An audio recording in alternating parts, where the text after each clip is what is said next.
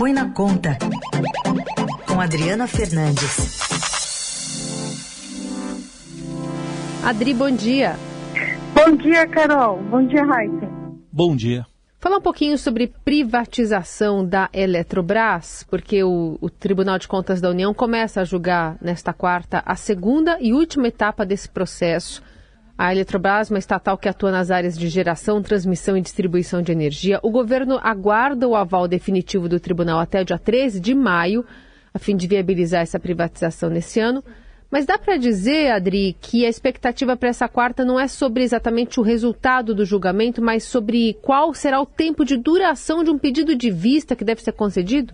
Exatamente, Carol. O julgamento é um julgamento importante, provavelmente o mais importante do Tribunal de Contas da União deste ano e também importante para o governo Bolsonaro, sobretudo o ministro da Economia Paulo Guedes, que quer fazer essa privatização ainda no governo no primeiro no governo Jair Bolsonaro. O problema é que o tribunal, o ministro Vital do Rego do TCU já sinalizou que vai pedir vista. É, o, o regimento do tribunal faz com que o pedido de vista seja também julgado prazo desse pedido de vista tem que ser coletivo e, portanto, todos os ministros do plenário vão decidir qual é o prazo. O governo diz que o prazo é, não pode passar de sete semanas, há tempo de o julgamento ocorrer na quarta-feira da semana que vem e a papelada sair a, pronta para fazer o leilão no dia 13 de maio. Acontece que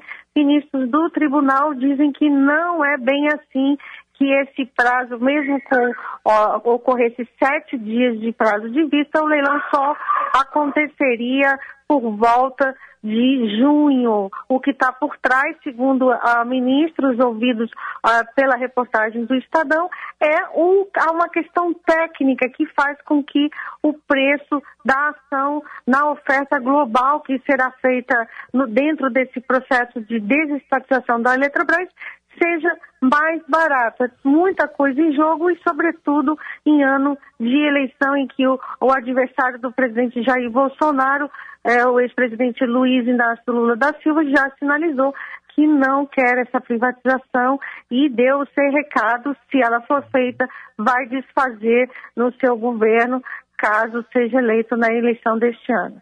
Bom, era isso que eu ia te perguntar, até porque qual pode ser o complicador, quanto mais se adia essa data, dela chegar mais próxima ali da campanha eleitoral, Adri?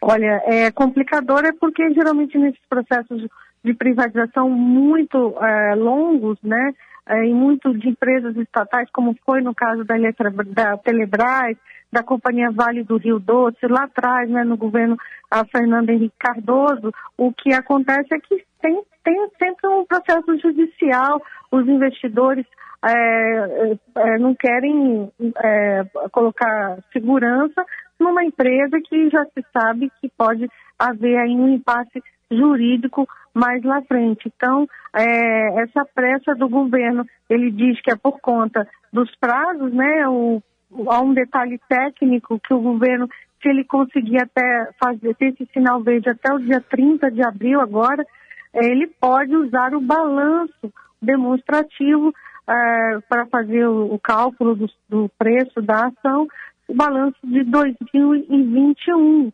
Se passar dessa data, o balanço seria do primeiro trimestre de 2022, que o desempenho da estatal foi melhor e, por isso, a suspeita, a desconfiança de ministros do tribunal que isso possa ser, ah, essa pressa possa estar por trás é, interesses do mercado financeiro de fazer, é, de ter uma ação mais, mais barata agora do que é, em seguida. Então você vê que é muito, é muito, é uma pressão, é a pressa no tribunal que está incomodado e também a questão que o, o mercado financeiro diz que a janela para fazer essa operação bem feita é agora.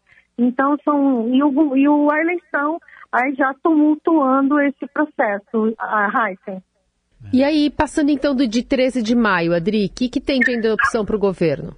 Passando 13 de maio, o, o que o ministro disseram, o próprio governo diz que essa data admite nos bastidores que essa data não é bem assim, que o leilão, só o leilão a oferta global, né, porque é um processo de desestatização diferente do, do que a gente está é, acostumado, essa oferta global que vai pulverizar as ações só aconteceria em junho. Então, é, por isso que eles acham que podem sim dar um prazo maior para esse pedido de vistas. O governo diz que é, se esse prazo for maior, a privatização estaria, o sucesso da privatização estaria comprometido. Paulo Guedes também tem falado publicamente que ah, se ah, o leilão atrasar, há, há sim a interferência política dentro do tribunal.